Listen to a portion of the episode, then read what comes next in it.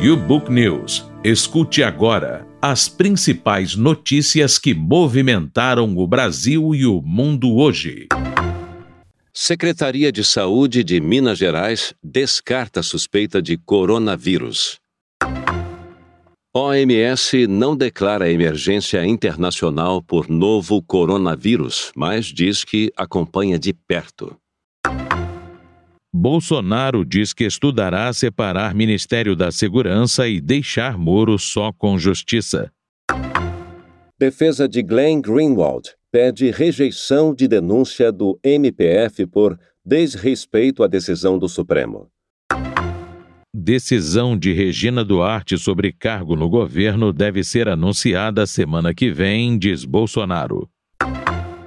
Governo enviará projeto para alterar sistemática de correção do salário mínimo, diz Valderi.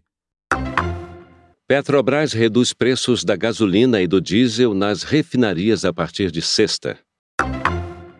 Governo veta uso no Brasil de antimicrobianos para promover crescimento de animais. Banco Central Europeu deve abordar metas de inflação e ferramentas em revisão. Em até 30 anos, o mundo terá cinco ou seis moedas com maior força do iene e do euro, diz Guedes. Acordo do Brexit torna-se oficialmente lei no Reino Unido. BNP Paribas, Carrefour Brasil e outros grupos franceses abrem hub de inovação no Brasil, mirando startups. Jovens talentosos e únicos principais candidatos ao Grammy têm estilos próprios. Com Olimpíada, Ítalo Ferreira diz que surf destrói imagem de esporte para vagabundo. Brasil. Secretaria de Saúde de Minas Gerais descarta suspeita de coronavírus. São Paulo. A Secretaria de Saúde de Minas Gerais disse nesta quinta-feira que o caso de uma paciente que esteve na China e que apresentou sintomas respiratórios não é mais um caso suspeito de infecção por uma nova cepa de coronavírus. A secretaria disse que o registro do caso como suspeito de infecção por coronavírus foi feito por precaução e quando o órgão ainda não tinha as orientações do Ministério da Saúde sobre casos suspeitos. Como a secretaria recebeu essas orientações nesta quinta-feira, o órgão mudou o status da paciente em consonância com os critérios do Ministério. A notificação se deu porque a paciente esteve em um evento internacional na China, teve contato com pessoas de diversos locais do mundo, com vários dias de duração e apresentava sintomas respiratórios, disse a secretaria em nota. A Secretaria de Estado de Saúde de Minas Gerais informa que teve acesso nesta quinta-feira às orientações oficiais do Ministério da Saúde por meio do Boletim Epidemiológico número 4, onde constam os critérios de definição de casos suspeitos para o novo coronavírus, acrescentou. Assim, a partir deste protocolo veiculado nesta quinta-feira, o Estado de Minas Gerais irá adotar as recomendações do Ministério da Saúde e, neste momento, este caso não atende ao critério de caso suspeito para o novo coronavírus. Autoridades chinesas confirmaram 18 mortes por infecção pelo coronavírus até esta quinta-feira, informou a Comissão Nacional de Saúde da China. Mais cedo, o órgão disse que outros 393 casos suspeitos foram relatados. Dos oito casos conhecidos em outros países, a Tailândia confirmou quatro, enquanto Japão, Coreia do Sul, Taiwan e Estados Unidos registraram um cada. Mundo. OMS não declara emergência internacional por novo coronavírus, mas diz que acompanha de perto. Genebra. A Organização Mundial de Saúde, OMS, disse nesta quinta-feira que o novo coronavírus, que surgiu na China e se espalhou para vários outros países, ainda não constitui uma emergência internacional, mas está acompanhando sua evolução a cada minuto. O diretor-geral da OMS, Tedros Adhanom Ghebreyesus, fez o anúncio depois que o Comitê de Emergência de 16 especialistas independentes analisou as evidências mais recentes e fez suas recomendações, as quais ele aceitou. Não se enganem, porém, é uma emergência na China, disse Tedros em entrevista coletiva na sede da OMS em Genebra. Ainda não se tornou uma emergência de saúde global, mas pode se tornar uma, acrescentou. A China isolou milhões de pessoas na quinta-feira em duas cidades, no epicentro de um surto de coronavírus que matou 18 pessoas e infectou mais de 630, enquanto autoridades de todo o mundo trabalham para impedir uma pandemia global. Brasil. Bolsonaro diz que estudará separar Ministério da Segurança e deixar Moro só com justiça. Brasília. Depois de receber pedido de secretários estaduais para recriar o Ministério da Segurança Pública, o presidente Jair Bolsonaro confirmou nesta quinta-feira que a possibilidade será estudada pelo governo, mas ressaltou que o ministro Sérgio Moro, que atualmente comanda a área junto com a pasta da Justiça, deve ser contra a mudança. Isso tem que ser estudado, estudado com o Moro, Lógico que o Moro deve ser contra, mas estudado com os demais ministros. O Rodrigo Maia é favorável à criação da segurança. Acredito que a Comissão de Segurança Pública da Câmara também seja favorável. Temos que ver como se comporta esse setor da sociedade para melhor decidir, disse o presidente a jornalistas, ao deixar o Palácio da Alvorada para a viagem à Índia, de onde retorna apenas na próxima terça-feira. Bolsonaro disse ainda que, se a mudança de fato ocorrer, os Ministérios da Justiça e Segurança Pública irão retomar os perfis que possuíam no governo de Michel Temer e que Moro ficaria com a Justiça. Se for criado, aí ele fica na Justiça. É o que era inicialmente, tanto é que, quando ele foi convidado, não existia ainda essa modificação de fundir com o Ministério da Segurança, afirmou. Na verdade, ao deixar o cargo de juiz federal no Paraná para aceitar o cargo de ministro do governo Bolsonaro, uma das condições de Moro foi a ampliação dos poderes do Ministério da Justiça para abarcar novamente a área de segurança pública. O então juiz tinha a intenção de fazer avançar o pacote anticrime e as chamadas 10 medidas contra a corrupção, propostas pelo Ministério Público. Moro queria, inclusive, mais do que reunificar os dois ministérios e tentou levar para sua pasta o Ministério da Transparência, que incluía a Corregedoria Geral da União e o Conselho de Controle de Atividades Financeiras, COAF, o que não conseguiu. No governo Temer, o ministro da Justiça tinha apenas as secretarias de Justiça, do Consumidor, Antidrogas e a Fundação Nacional do Índio, FUNAI.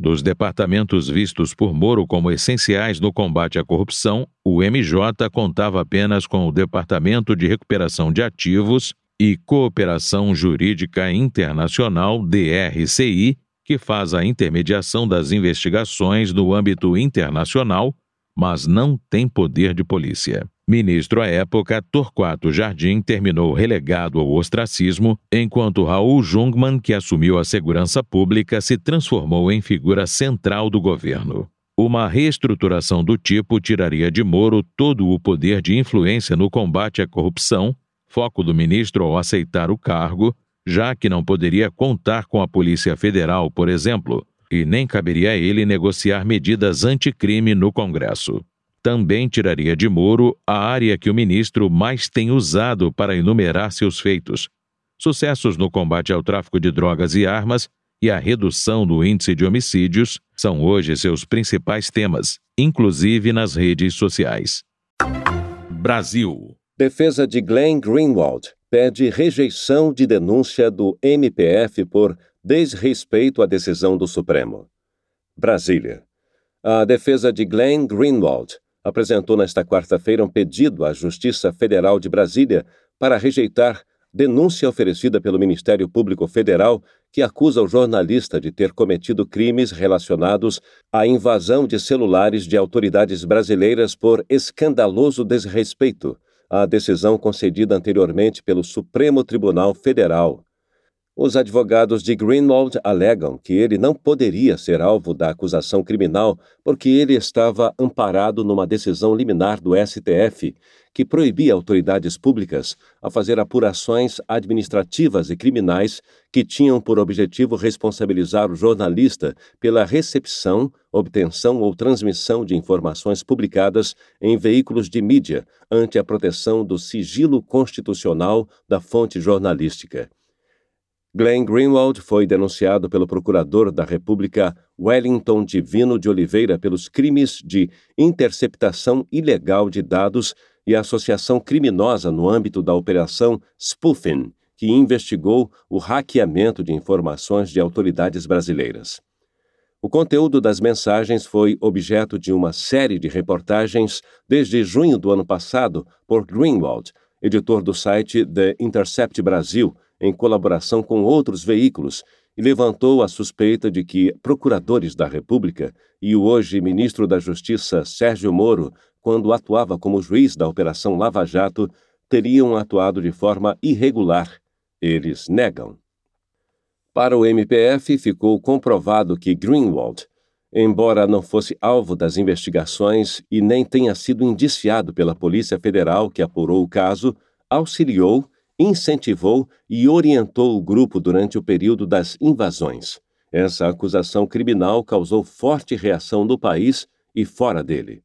A base da denúncia foi a análise de um computador apreendido com autorização judicial em que foi encontrado um diálogo entre o jornalista e outro denunciado. A conversa, disse a peça acusatória, ocorreu logo após a invasão do celular de Moro. No áudio, para o MPF, esse denunciado deixa claro que as invasões estavam sendo realizadas e pede orientações ao jornalista a respeito de arquivar ou apagar o conteúdo das mensagens do Telegram de outras pessoas antes da publicação pelo The Intercept Brasil. Não há no diálogo, entretanto, qualquer orientação ou ordem de Greenwald para apagar os áudios. Ele deixa a cargo do interlocutor essa iniciativa. O jornalista alega na petição apresentada por sua defesa à Justiça Federal de Brasília que estava cumprindo o exercício regular da sua profissão e que o procurador descumpriu a liminar do Supremo. Não há dúvida de que os atos de interpretação, leitura e transcrição do conteúdo de mídia ilicitamente utilizado pela denúncia se expressam como legítimos atos de investigação expediente proibido pela decisão proferida pelo Supremo Tribunal Federal, disse. Brasil. Decisão de Regina Duarte sobre cargo no governo deve ser anunciada semana que vem, diz Bolsonaro. Brasília. O presidente Jair Bolsonaro afirmou nesta quinta-feira que a decisão definitiva sobre Regina Duarte assumir ou não a Secretaria Nacional de Cultura deverá ser tomada na volta na sua viagem à Índia na próxima semana. Ao deixar o Palácio da Alvorada para embarcar para a Índia, Bolsonaro afirmou que Regina está cheia de vontade e perfeitamente adaptada. Tenho conversado com ela, dando dicas para ela como deve formar o perfil do seu secretariado. Acho que esse casamento vai dar o que falar, mas é agora não. Talvez na volta a gente acerte. Ela merece realmente quase que uma festa, por ocasião da assinatura dela, da posse, disse. Regina Duarte chegou no início da tarde de quarta-feira a Brasília. Almoçou com Bolsonaro, teve reuniões do Palácio com os ministros da Casa Civil, Onix Lorenzoni, da Secretaria-Geral, Jorge Oliveira, e da Secretaria de Governo, Luiz Eduardo Ramos, e do Turismo, Marcelo Álvaro Antônio, para quem responderá caso aceite o cargo.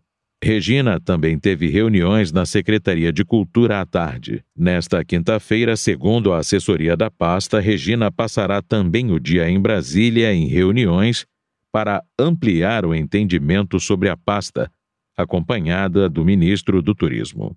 A atriz não deu uma resposta definitiva sobre se aceita ou não o convite de Bolsonaro, o que só deve acontecer depois da volta do presidente ao Brasil. Negócios. Governo enviará projeto para alterar sistemática de correção do salário mínimo, diz Valderi. Brasília. A equipe econômica enviará ao Congresso um projeto de lei para alterar a sistemática de correção do salário mínimo, afirmou nesta quinta-feira o secretário especial de Fazenda, Valderi Rodrigues, pontuando que a ideia é alterar a janela de 12 meses do INPC usada para correção pela inflação. Pela regra instituída para 2020, o salário foi corrigido pelo INPC de 2019. Como o resultado efetivo do índice só sai em meados de janeiro, contudo, houve uma diferença entre o percentual inicialmente considerado pelo governo para estabelecer o valor do mínimo e o que foi efetivamente auferido depois. Por isso, o governo acabou anunciando o envio de outra medida provisória para a alteração do salário mínimo em 2020 de R$ 1.039 para 1.045 reais. Vamos mudar sem que haja nenhuma perda para trabalhador, Mudança pode ser feita utilizando o indicador do INPC, por exemplo, de dezembro do ano anterior até novembro, afirmou Valderi em conversa com jornalistas. Negócios. Petrobras reduz preços da gasolina e do diesel nas refinarias a partir de sexta. Rio de Janeiro a Petrobras reduzirá o preço médio da gasolina em 1,5% nas refinarias a partir de sexta-feira, enquanto as cotações médias do diesel terão um corte de 4,1%, informou a companhia Reuters em nota, diante de um recuo dos valores do petróleo no mercado global. As reduções marcam a segunda vez que a estatal corta os preços neste ano. Em 14 de janeiro, a Petrobras havia diminuído em 3% os valores médios do diesel e da gasolina. Os preços do petróleo caíram mais de 2% na quarta-feira, com o superávit previsto pela Agência Internacional de Energia para o mercado e preocupações com a demanda em meio ao surto de coronavírus na China, que ofuscou interrupções de produção na Líbia. Nesta quinta-feira, os preços também operam em queda. Se considerarmos o fechamento de ontem no diesel, ela, Petrobras, apertou em 4,5 centavos a arbitragem e a gasolina se manteve na paridade que ela vinha trabalhando em relação à nafta, afirmou o chefe da área de óleo e gás da consultoria INTL FC Stone, Tadeu Silva. A Petrobras tem reiterado que sua política para ambos os combustíveis segue o princípio da paridade de importação, que leva em conta preços no mercado internacionais, mais os custos de importadores, como transporte e taxas portuárias, com impacto também no câmbio. O repasse dos ajustes de preço nas refinarias para o consumidor final nos postos não é imediato e depende de diversos fatores, como consumo de estoques, impostos, margens de distribuição e revenda e mistura de biocombustíveis. Na semana passada, os preços médios da gasolina e do diesel fecharam em alta nos postos brasileiros, apesar dos cortes de preços da Petrobras nas refinarias. Agronegócio. Governo veta uso no Brasil de antimicrobianos para promover crescimento de animais. São Paulo. O Ministério da Agricultura decidiu proibir em todo o Brasil a importação, fabricação e comercialização de aditivos utilizados para promover o crescimento de animais produtores de alimentos que contenham três determinados tipos de antimicrobianos.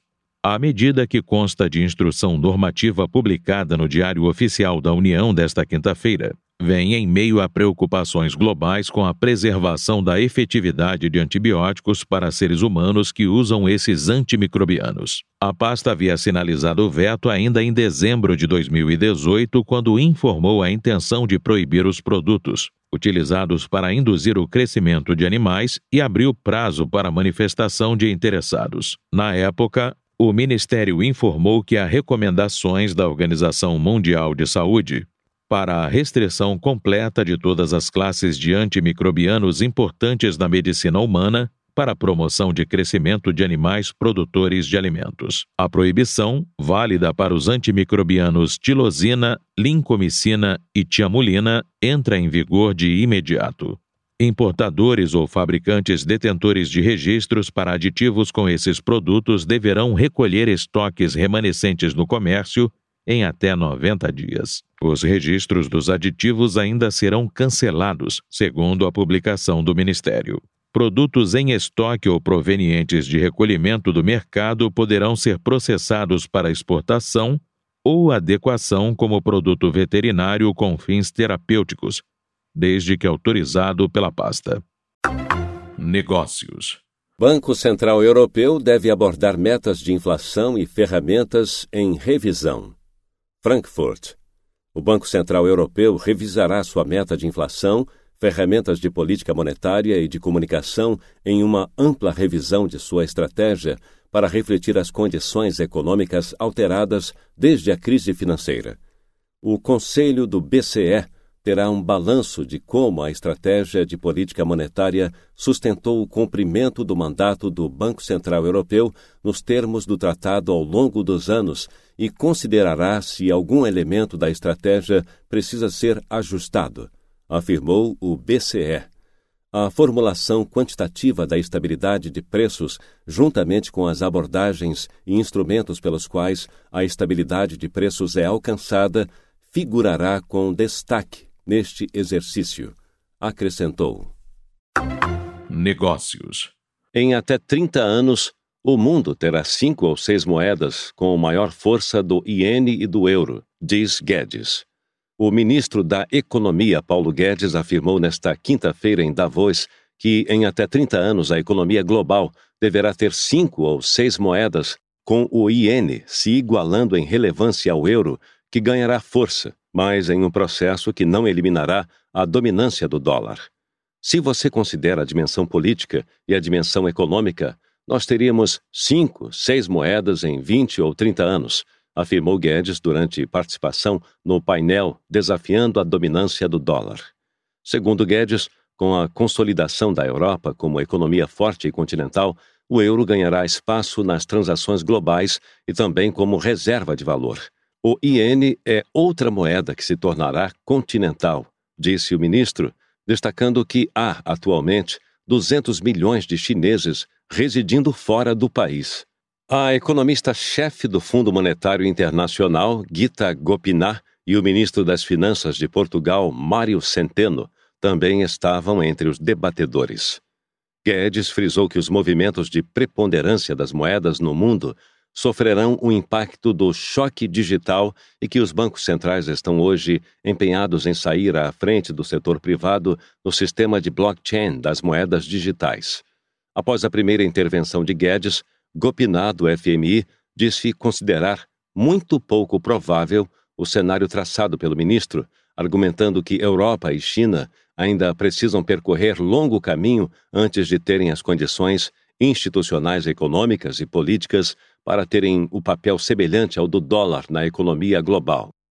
Ao retomar a palavra, Guedes frisou que não avalia que a dominância do dólar será eliminada nas próximas décadas mundo. Acordo do Brexit torna-se oficialmente lei no Reino Unido. Londres. A proposta que implementa o acordo de saída do Reino Unido da União Europeia se tornou oficialmente lei nesta quinta-feira, antes da saída do país do bloco na semana que vem. A legislação passou por sua última etapa parlamentar na quarta, depois de mais de três anos de disputas amargas sobre como, quando e até mesmo se o Brexit aconteceria. A rainha Elizabeth deu até agora seu aceite real, disse o líder da Câmara dos Comuns, Jacob Rees-Mogg, no Twitter. O Reino Unido deve deixar a União Europeia no dia 31 de janeiro. Uma votação de consentimento será realizada no parlamento do bloco no dia 29. O primeiro-ministro britânico Boris Johnson deve assinar oficialmente o acordo de retirada nos próximos dias.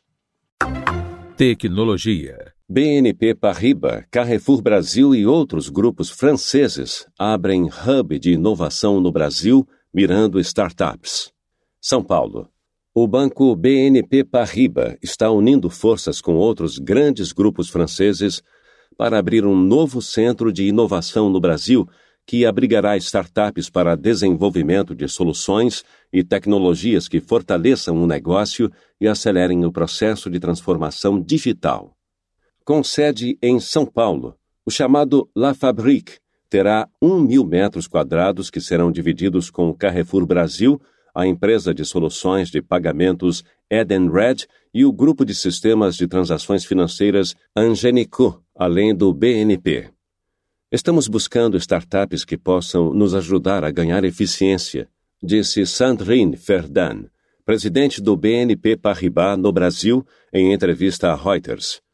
A eficiência do projeto é fundamental em um mundo em que se ganha menos dinheiro com margens reduzidas por taxas de juros mais baixas globalmente, explicou.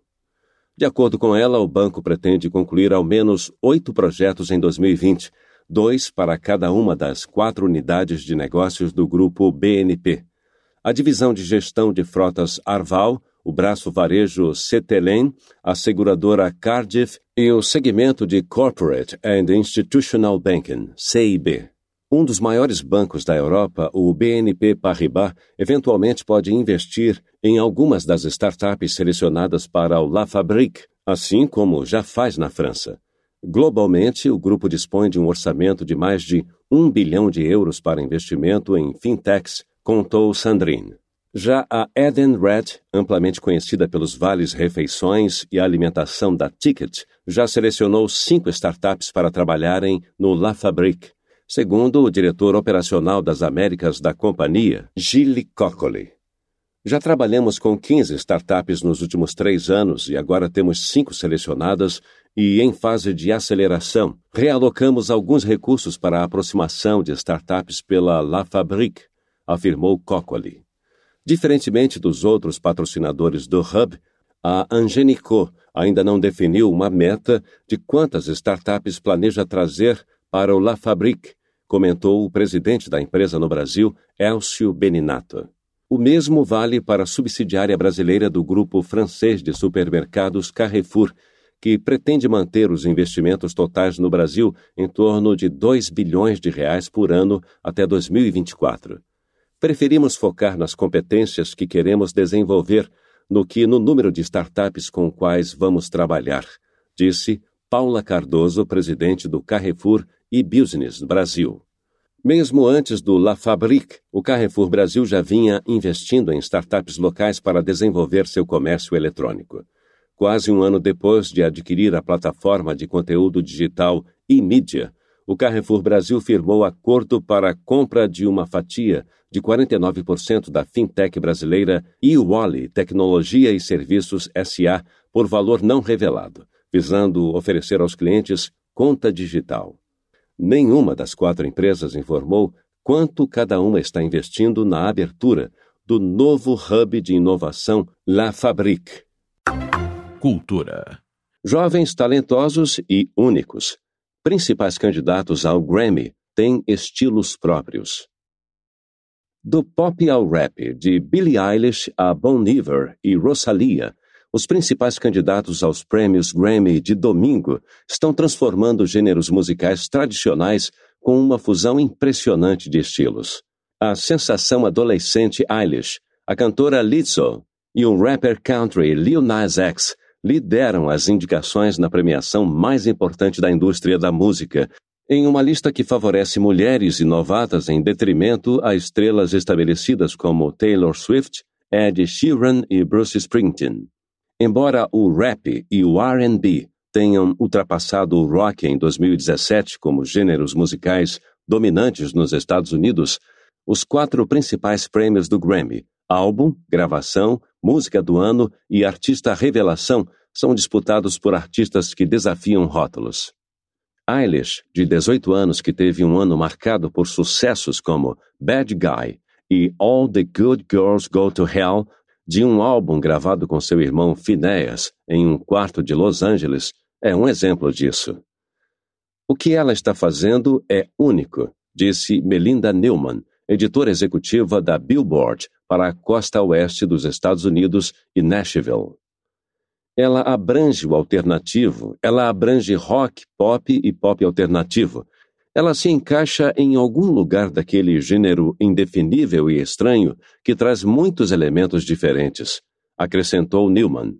Eilish tem seis indicações ao Grammy, incluindo álbum, gravação e música do ano, além de artista revelação e melhor performance solo de pop.